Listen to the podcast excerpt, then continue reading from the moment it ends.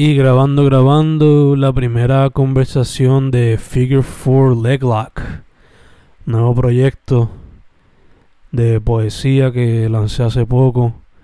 Ahora mismo estoy en vía telefónica con el, el artista detrás de la portada, el gran Miguel Vargas, que lo pueden conseguir bajo Moon underscore One.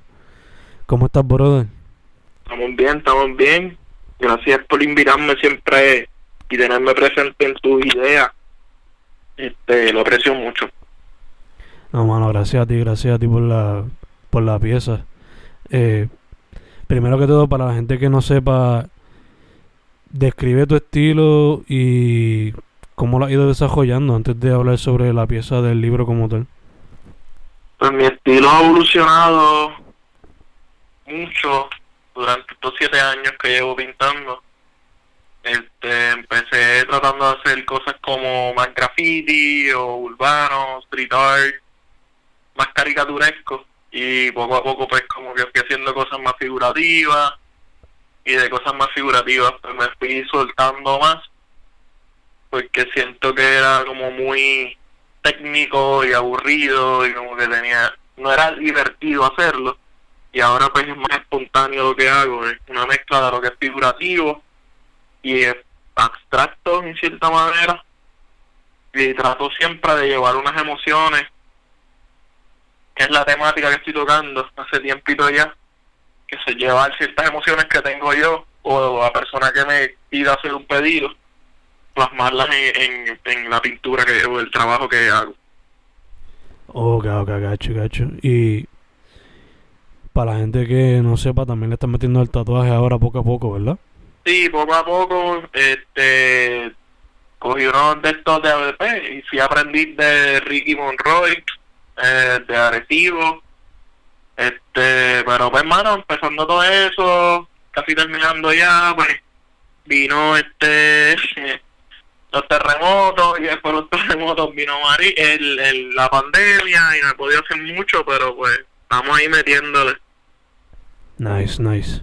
So, para la gente que no sepa, yo ya te había entrevistado para Fincast. Que quizás deberíamos hacer un update para eso, pero. ¿Para qué? Pues para discutir lo nuevo que estás haciendo y eso, pero. Hablamos de eso un poquito también aquí, so. El tema principal sería la, la pieza que hiciste para el libro. So, primero que todo te pregunto, eh, la lucha libre. La, la consumía cuando chiquito, la ve ahora, nunca le he prestado atención.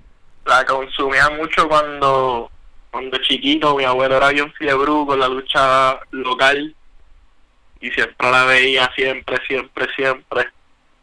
Y yo me sentaba todos los weekends con él y con mi primo, que es súper fanático de la lucha libre este, pero después de cuando cuando WWE se puso PG, desde ahí para adelante me he vuelto como que a consumir mucho que digamos, a veces como que veía luchas de New Japan o algo local o qué sé yo, como que no estaba muy pendiente a lo que es el mainstream de la lucha, que supongo que es como que WWE pero lo consumía mucho, me gustaba mucho, como que compraba casi siempre todos los WrestleMania y los veía.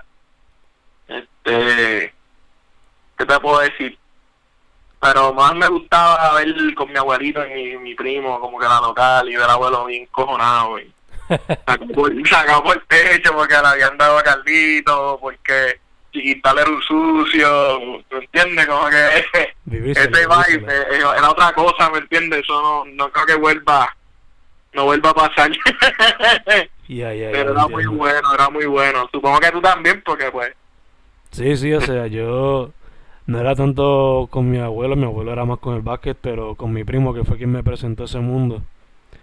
Me acuerdo que íbamos para los eventos a veces en San Germán y había una lucha y entre medio tuve en los pasillos los chamaquitos haciéndose, ¿sabes? Los, los puños, las patadas, las llaves, todas esas cosas. Eso tú sabes.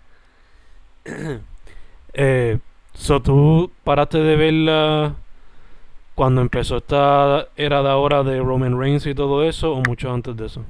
Poquito antes de eso, pero estaba ¿no? Con, con el per, se, con, pues, con la lucha en general, no solamente con la WWE. Este, no sé por qué, en verdad, porque me gusta, como que me gusta mucho y creo que hay par, par de seasons de lucha underground y par de luchas de New Japan cuando Kenny Omega estaba allá y como que... Sí, tirándose, no sé. tirándose 20 mil varones. Ah, cabrón, como que esa intensidad y esa esa lucha de Chris Jericho contra fucking Kenny Omega que estuvo bien hardcore dándose pues cosas y, no sé, en verdad como que, me gustaba mucho esa, esa actitud que tenía antes WWE. Ahora está cool porque tiene luchadores buenos dentro de pero pues no, no está esa actitud y eso me hace falta. Entonces pues pero tienen luchadores buenos, vuelvo y te digo. Como que no se puede negar que lo que tienen es otra cosa. Ya, ya, obligado. Yo, ya no la sigo tan leal ahora porque los intereses han cambiado. Pero sí me gusta ver como que highlights o más ver como que las listas estas que hacen como que de las luchas clásicas como que las 10 mejores de esto, las 10 mejores de aquello. que es más como que para informarme más del pasado que nunca pude ver y de lo que está pasando para como que actualizarme. Yo diría que yo me quité más para el tiempo de... Porque yo odiaba a John Cena. Pero... pero eras el único. Hace tiempo. Que todavía, no, no, Que todavía no. que tenía la... El streak cogiendo. Pero tú también odiabas a John Cena entonces. Sí, mano, es que nunca me gustó el Jimmy y no sé, en verdad. Como que no. Me encontré como muy forzado, no sé. No sé por qué no me tripeaba mucho, pero pues. Sí. A los gustos los colores, en verdad, como que. Que le guste que le guste, pero a mí no me gusta. exacto, exacto. Es que yo no sé tú, pero yo por lo menos me crié para viendo la era de Stone Cold, The Rocky, qué sé yo. eso Mankind, este, Cactus Jack, Undertaker, The Rock, eh, era otra cosa, ¿me entiendes? Pero, pues, ver ese aquí, no sé, en verdad como que no estaba cool. Pero en esa época también había luchadores, cuando, cuando estaba en su apogeo, John Cena, había luchadores buenos también. Yeah, que le dan como más prioridad a él. Como, supongo como Roman Reigns ahora, que es la, prioridad del mundo. Exacto. Y quizás, quizás por eso es que caen mal. Quizás no es que luchan mal, quizás que caen mal por eso, porque Vince Man son los nenes de él, ¿me entiendes? Ya, ya, o sea, le dan como que es súper estrellato a uno en particular, como fue Hulk Hogan en su tiempo y qué sé yo. Pero, no sé, por lo menos para mí sería como que muy clean y por eso es que no me gustaba. Sí, no, para la época que nosotros veíamos eso, estaba Eddie Guerrero, estaba Chris Benoit, estaba, habían unos luchadores que eran otra cosa, ¿me entiendes? y la época era más alcohol y la actitud era diferente y a que llega este chamaquito con ese gimmick tan a lo loco, pues fue como que, y le dieron tanta importancia tan pronto, en mi opinión, ¿ves? Pues fue como que chocante. Yeah, yeah, exacto, exacto. Pero eh, eh, WWE siempre, siempre ha tenido como que ese Golden Boy ahí presente dentro de todas las generaciones. Yeah, yeah, obligado, obligado. Que como dijiste, ahora Roman Reigns o tratan de que sea ese. No, el tipo está cool, lo que pasa es que, hermano, le, pienso que no, como que no desarrollan tan bien. Como que la gente sabe que viene de una dinastía, la gente sabe que el, que el tío o primo o lo que sea es de rock. Y de momento como que le dan el super push al tipo, no ha pasado mucho tiempo, es como que, ya, ¿me entiendes? Es como que está como el garete. Entonces tienes a Seth Rollins, tienes a, tenían a Dean Ambrose, que son unos salvajes luchando y no le, no le dieron tanta prioridad y por eso es que como que, cae mal. Exacto. Pero, pero la lucha es eso, ¿no? Supongo yo que también, como te digo, de rock a su tiempo también tenía como que su, su gente que, no le caía bien. Porque también era como que bueno, y qué sé yo, y después tuvo la actitudera, y después como que revolú. Sí, sí que después se puso como que el antihéroe tipo Stone Cold a la misma vez. Pero lo querían poner de villano, pero como que era, era el, de, el de la gente. Eh, mano, te pregunto, eh, cuando te contacté, ¿te imaginabas que quizás iba a ser alguna pieza relacionada a la lucha libre en algún momento en tu vida? Ya yo creo que había hecho unos sketches, porque yo juego D&D, soy un geek, y quería como que jugarme en algún momento el luchador, en una aventura como que medieval, como que la máscara fuese como que de hierro y qué sé yo, pero nunca jugué ese personaje. Este, pero yo creo que sí, que lo había pensado, discúlpame, lo había pensado mucho, este, pero nunca lo había hecho, porque mi, mi primo hermano es como si fuese mi hermano, y se me figura como que eh, el ejemplo a seguir técnicamente, porque pues no tenía más primos así, ni tenía personas como que jóvenes, adultos cerca, más que él. Este, y él siempre fue loco con eso, como que él me enseñó y me, explicaba y qué sé yo, y siempre me llamó la atención. Como que era bien fiebre. Pero pues, pues las cosas cambian, como tú dijiste, como que las cosas cambian y pues no estoy como que tan metido ya. Ya, ya, entiendo, entiendo. Antes de que se me olvide, ¿algún luchador favorito de todos los tiempos? Claro, de todos los tiempos está apretado, pero ahora mismo, ahora mismo, Chris Jericho para mí está muy cabrón, porque... Tiene siete vidas ese tipo. Eh, tipo está, o sea, y le da como que prioridad también a, a gente nueva y y, ¿sabes? No es de, estos, de estas leyendas como que, ah, yo soy leyenda, yo tengo que ganar siempre, ¿me entiendes? Como que, como que si él tiene que, para que tú eches para adelante, pues luchar y eso, y tienes que perder, pues, tiene que perder, ¿me entiendes? Como que no está con ese drama. Los lucha cabrón. Este viejero también era otra cosa, para mí es, es una gran desgracia que ese hombre muriera tan, tan pronto. Este local. Eh, Chiquital, Chiquital en su tiempo, Huracán Castillo, este, el Invader. Clásico. Y de ahora, ahora, local ahora, Aiden, que es un chamaquito que está empezando, no está empezando, pero está en la independiente por ahí en la local, es panita, le mete, eh, Mecha Wolf, Mr. Porfisti, hay, hay par de gente, hay par de gente.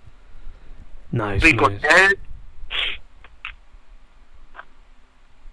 So que tú todavía estás siguiéndolo, no tan faithful, pero lo sigues siguiendo. No, no, no tan full ahí como antes, fiebrado, que veía todas las luchas todos todo, todos los domingos y los lunes. Pues no, pero pues sí sigo más o menos, a veces como que sigo ciertas páginas. Este, pero ya no, veo mucho. Y pues como la, por la pandemia, papi, ya las cosas no. Ya como que lo que más seguía era como que el panita que te dije, lo local. Pues si acaso pues podía ir a algún showcito, pero no.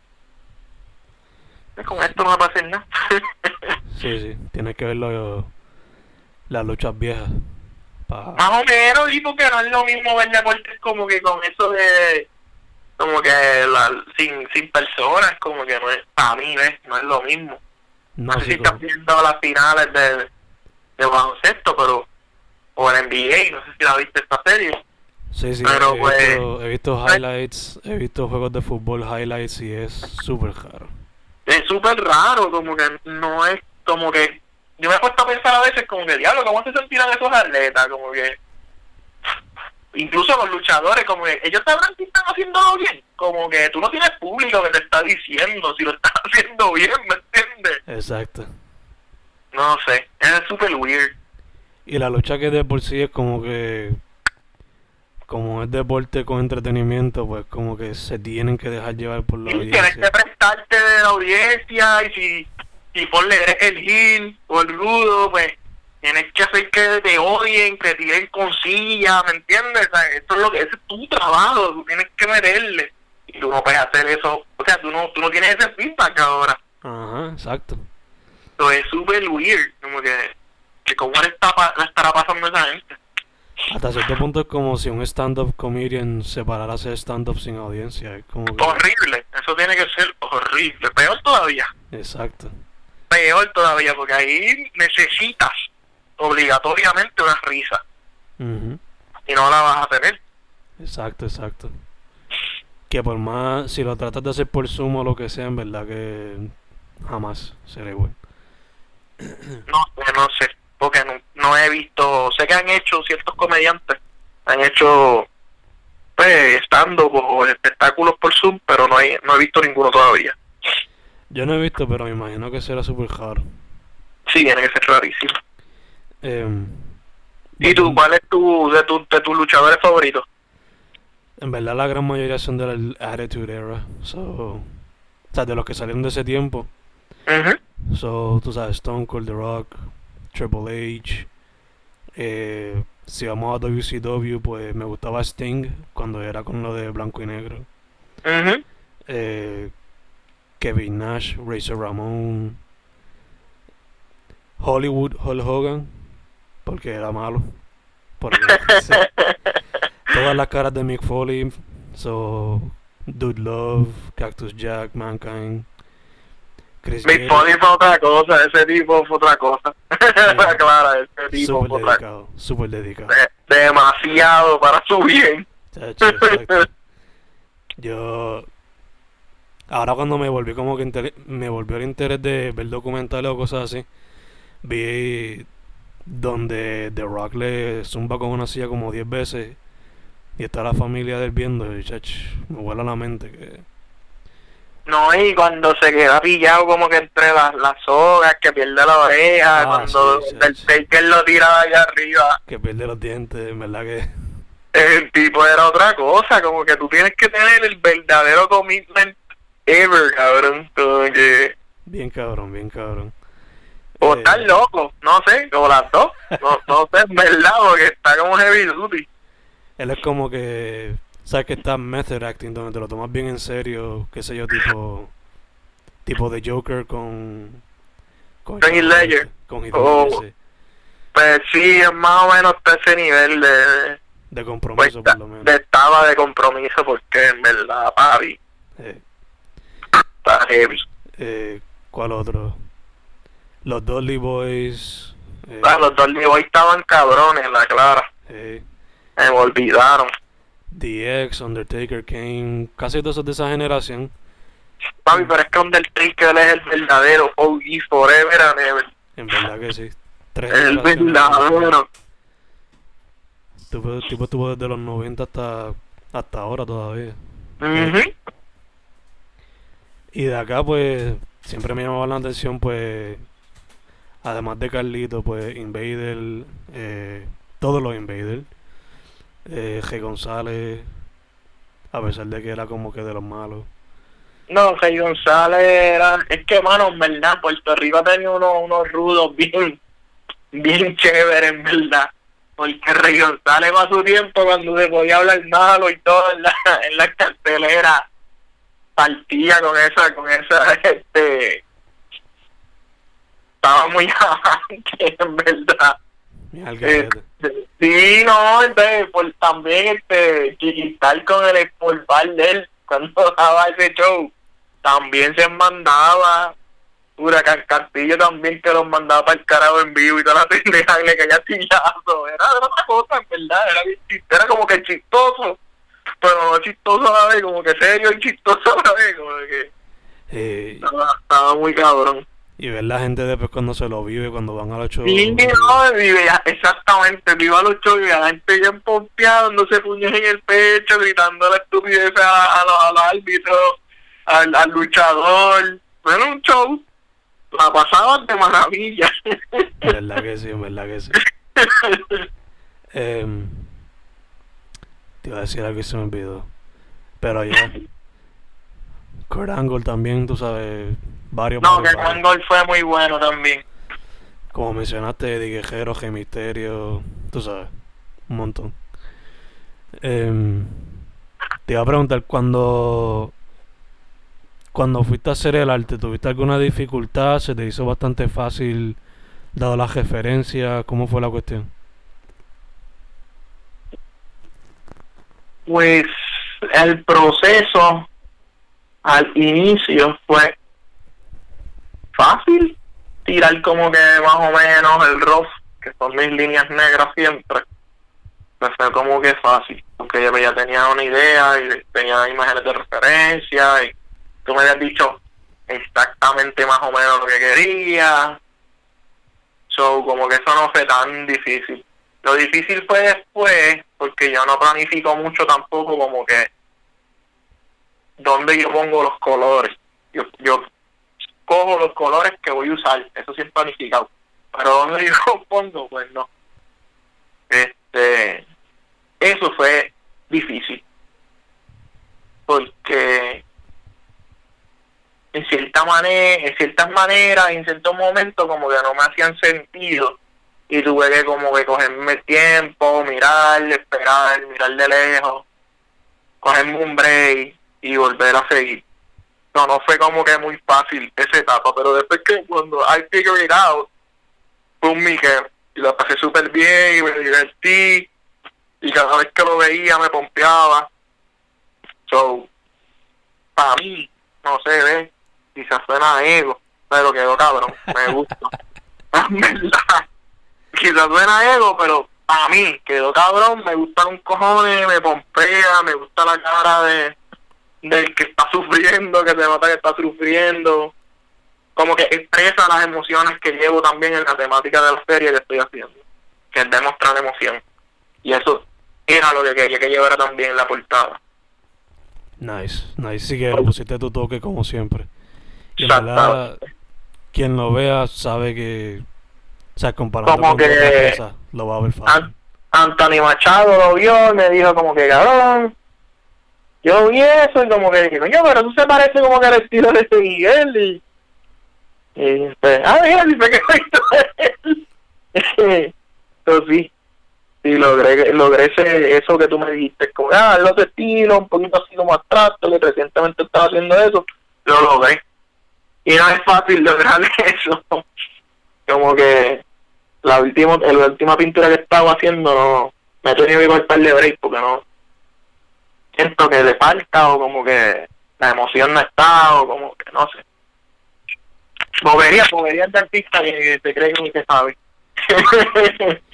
Poco a poco lo consigue, pero poco a poco. En verdad que a mí me encantó la pieza y en verdad que quedó cabrona. Eh, Patrick, el que escribió el outro, y Tony, que escribió el intro, en verdad que le encantaron también. Todo el mundo que lo ha visto, que yo se lo enseñé así personal, en verdad que le encantó. Eh, loco de tener ese libro así papi para verlo en persona y confiarme más todavía la clara confía, confía que cuando me llegue te contacto rapidito. Eh, Dale. entonces cuando se trató de la letra, cuando le iba a poner el título, eh, yo sé que te mandé referencias, pero se te hizo difícil conseguir el punto medio entre esas referencias y una letra Sí. original. Sí. Eso fue lo más difícil de todo. Porque aunque yo en algún momento fui grafitero, se puede decir el grafitero sepa hacer letras, este, pues nunca fui muy bueno haciendo letras. So, como que tuve que cogerme un break también, pensarlo, hacer par de rock. Este, ajá, experimentar, hacer como otro workshop, ponle esto me gusta, esto me gusta, esto está bufiado, esto está bufiado, esto se parece mucho a aquello. Fue, fue, problemático para mí, porque pues por te digo, no soy muy diestro haciendo letras. Por cierto, este mi novia me vacila cada vez que le pongo letra a una pintura y parece como que una letra de nene chiquito. Pero pues, ¿qué se puede hacer? Escribo feo, no hay break. Neilin, si escucha esto, déjalo quieto, por favor. Está brutal, papi, de verdad no falla. para el que no sepa, eh, algunas de las referencias para la letra eh, de inspiración fueron letras de Minor Threat, la banda de punk, Bad Brains, la letra de NWO y la letra de de la WWE cuando era el Attitude Era. Habían otras, pero ahora mismo no me acuerdo cuáles eran, pero esas fueron como que las cuatro. Era una amalgama de cultura. ¿Se puede decir pop? ¿Cómo? era como un amalgame de letras y como que logotipos de cosas como que gufia, como que punk, lucha libre. Exacto. Y yo, y yo como que, wow, si yo hago esto popurrí de letras, ayuda. Era una mezcla de hardcore punk con la lucha libre de cuando era Attitude Era y WCW. Exactamente, exactamente. Ese, ese tiempo, ese tiempo. Eh, Mano, verdad, los logos y las cosas de ese tiempo eran como que bien. Es como rough, como super cool, en verdad. Como ellos. Estaba bufiado. En verdad que sí, en verdad que sí. Mano, una pregunta que se me olvidó ahorita, pero que te la hago ahora. A mí, o sea, esto es claro, súper claro, y lo dejo claro aquí mismo también. Eh, algo que me inspiró para hacer este proyecto fue el grupo Griselda, West Side Gun, Conway y Benny the Butcher, tres raperos de Buffalo que en su música muchas veces mezclan referencia a la lucha libre. Solo te pregunto, ¿has escuchado su música? No, no lo, he, no he escuchado, pero cuando terminemos aquí me, tires, me tienes que tirar eso. Te lo voy a tirar. Pues, porque... específicamente que me inspiró mucho en esto. Porque pues, me gusta el hip hop, me gusta la poesía, me gusta el spoken word. Yo sí, deberías tirarme Confía que te lo envío. Y sé que te gusta mucho el boom bap, porque... Exacto, sí, y no sé si viste, por si no sabían, en, el, la entrevista pasada, eh, había dicho que pensaba hacer como que beats y cosas. Pues ya estoy haciendo beats y cosas. Este, no bombas porque todavía no me sale. Este, pero pues ya tengo ahí como que el rastrillero del hi-hat del, del, y el aeroway del trap mangado. ya eso es para mí el verdadero miquero. Nice. Además de eso, ¿estás trabajando en algún otro proyecto así? Me dijiste que estás esperando algo específico con la pintura. Pues sí, llevo ya tiempito tratando de hacer una serie que va a ser más o menos ese estilo, así como, como descomponer la figura con colores y amalgamas de colores y, y destruyendo pero construyendo lo que sería mi, mi, mi, mi obra. Este, esto fue bien loco porque esto empezó para cuando yo estaba bien bastripeado con un trabajo, ni igual decir el trabajo, porque no lo voy a dar pauta, somos cabrones. y me puse como que a experimentar con un palette knife y a dejar fluir lo que sentía. Y ya, está gufiado, está súper divertido, me siento un poquito mejor vamos a seguir como que y me quedé haciendo eso este tengo como siete o ocho pinturas así pero que tener más. Es decir cuando se acabe el coronavirus o vuelva todo a la normalidad no, no normal pues por lo menos tener una exposición solo porque nunca he tenido una. Este pero está cool me gusta mucho. Es súper fun para hacer me encanta el proceso que eso también es parte de, hacer música, lo más que me gusta es eso, es el proceso de crear. No es ni el, de que esté terminada, ni escuchar la canción, ni ver la pintura, es como que el proceso de eso es lo más que me gusta. No sé si te pasa a ti también con lo de, la, lo de escribir. Ya, ya, este, obligado, mano.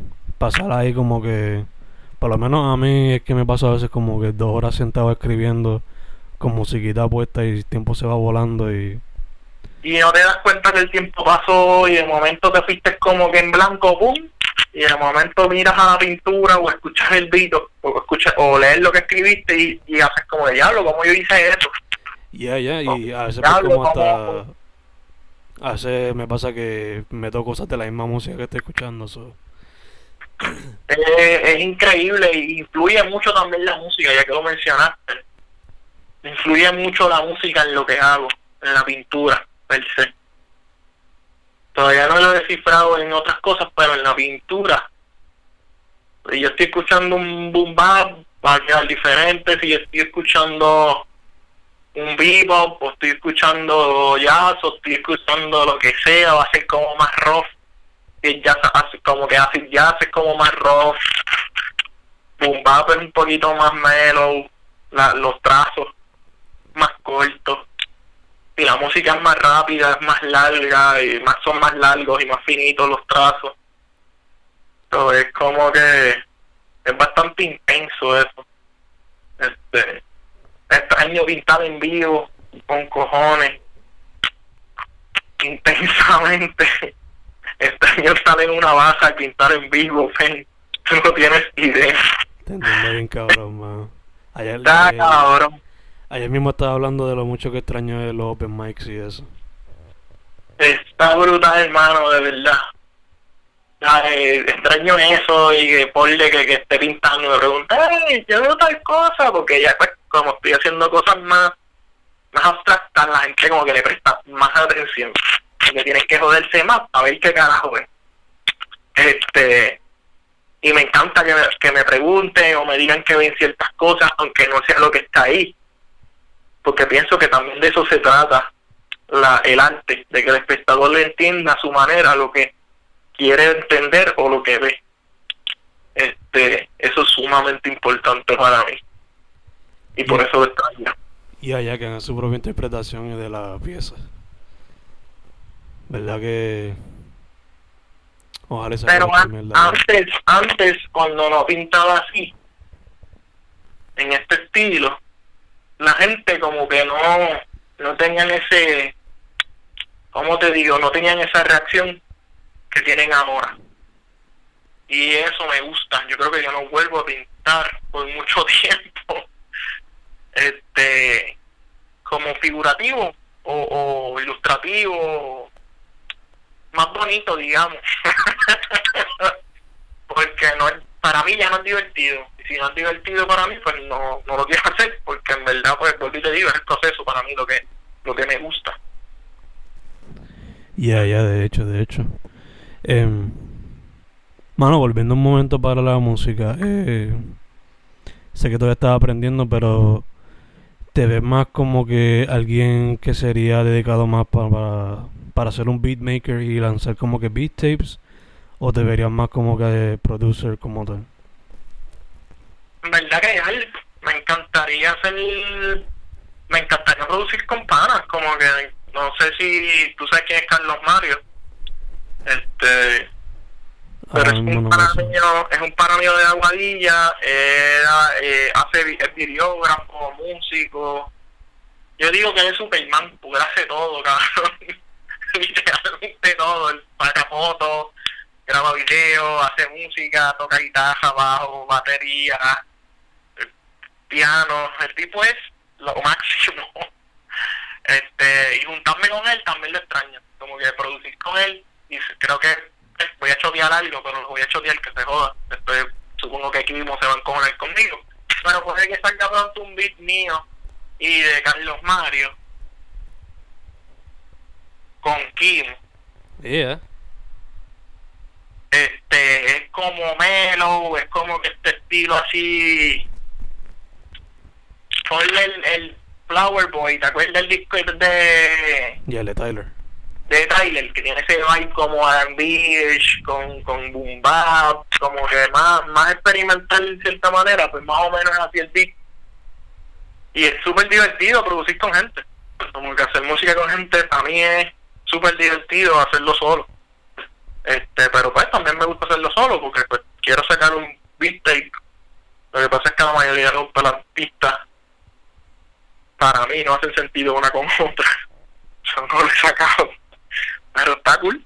Como que no me, no me desmotivo por eso. Como que me doy un break porque tengo muchas, muchos beats ya grabados. Y como que escucharlos todo el tiempo, todo el tiempo, todo el tiempo, todo el tiempo me cansa un poquito pues porque tengo que añadirle o hacerlas un poquito más dinámicas o, o masterizar o whatever. Y yo no sé nada de eso, ¿me entiendes? Como que yo no sé nada de eso. Yo lo que hacía era tocar guitarra para punk, que son tres acordes mal tocados fuera de tiempo. Y si, no te, y si te gustó bien y si no, cállate en tu madre. Pues, pues ya es como que complicado ese, ese, ese de cosas que te dije. Este, pero me gusta. Y me encantaría hacer las dos cosas que dijiste, la clara. Nice, nice, nice. Eh, estás metiendo a la music, estás haciendo la serie de pinturas. ¿Tienes algún otro proyecto también o te estás enfocando en eso nada más por ahora? Mano, los tatuajes, quiero hacer tatuajes, yo quiero dedicarme a hacer tatuajes, gorillos, apóyenme. No sean mala gente, apóyenme. este, me gusta, mano, desde que tenía como 17 años le dije a mami, mira, yo quiero hacer tatuajes. Cuando tenga 18, compramos una máquina para hacer tatuajes. Y me voy a portar bien, y voy a hacer buenas notas, y voy para la universidad, pero compramos una máquina. Y mí me dijo, sí, así. Y mami después me dijo, estás jodido porque no te lo voy a comprar porque yo sé que te vas a hacer tatuajes. Y ya, pues no me compró nada. So, nada, me compré una máquina los otros días y cogí las, de esto con el tipo y con Rick, es tremendo tatuador, y me enseñó un montón de cosas. Estoy todo tatuado ya. en menos de un año tengo como cinco tatuajes. parte de, parte de. Y nada, me gusta mucho, de verdad, la cultura y, y todo. Es súper divertido y me encanta que las personas vengan con ideas gufiadas y otra cosa, es bien diferente a lo que considero que es arte fino, porque ahí llega el artista que se tiene que expresar más y tiene que estar con esta, esta quizás fachada de, oh, quiero expresar cada cosa, y, como que esta bichería que hablé ahorita, pues me, me deslazo de eso, y eso me gusta también crear para otra persona y que esa persona le guste y que lo lleve en, su cuerpo es como, como surreal. Cabrón, es, bien raro. Y más raro todavía que tu madre también tenga un tatuaje tuyo después que te dijo que no te, no te tatuaras. Y... ¿Cómo que qué carajo es esto? Este... La hipocresía. No, y no solamente la hipocresía, la pompiajera, cabrón. Como que... Wow, cabrón, como que yo lo veo sueños, cabrón, pero esto está bien heavy. Como que bien cabrón, en verdad, y estoy bien agradecido. Dañito está bueno. No está, no está malo, pero está bueno también. Ya, ya, un balance, un balance. Sí, he hecho unos loguitos y una jodienda para una gente que también me gustaron y eran bastante diferentes a los logos que hacía antes. Como que hice el, el libro, la portada de tu libro, que para mí fue súper divertido también. Como que creo que fue Jaime que me dijo, Kimo, creo que fue el que me dijo, mira, que Sten está buscando a alguien que le guste hacer diseño o la lucha libre, hacer artista, para que haga algo yo. Vamos a hacer, cabrón. Y chequéate, mira, tú estás del coso. Y ah, pues vamos a meterle. Más o menos así fue, ¿verdad? Y bien pompeado. Y vuelvo y te agradezco por las oportunidades que me has dado. Estoy bien agradecido y, y pompeado que te gusten las cosas que hago, la clara. Bueno, gracias a ti por haber dicho que sí y, y por el arte. Por el arte, por el arte. Eh, antes de cejar, hermano, ¿cómo la gente te contacta? Bueno, me pueden tirar por Instagram, este, que creo que es M-U-N-E underscore O-N-E. Este, por Facebook me pueden conseguir por Miguel Vargas, porque pues no tengo página así de artista ni nada. O por el email, que es este Miguel underscore Vargas, discúlpame, Miguel underscore A underscore Vargas at yahoo.com. Perfect, perfect. Pues hermano, como te dije ahorita, primero que todo gracias por haber dicho que sí para hacer el arte del book. Eh, segundo, mascarilla, sanitario y esas pendejadas. Papi, ese, ya la mariconera no tiene más, no tiene más que eso. Sanitizer y la guale, papi. No hay más nada que buscar, no hay más nada que buscar. Está cabrón. Tengo las manos que secas ya, ya casi se chacho. Estamos iguales, estamos iguales. Cuando no se seca pegajosas por el alcohol. Está cabrón. Y tercero, mano, para adelante. Sabes que me encanta tu arte y looking forward para lo que va a hacer con la music también. Gracias un montón, en verdad. Dicho eso, su nombre es Miguel Vargas. Lo consiguen bajo M-U-N-E underscore one de uno en Instagram. Mano, una vez más, muchas gracias. Bueno, nos vemos. Gracias.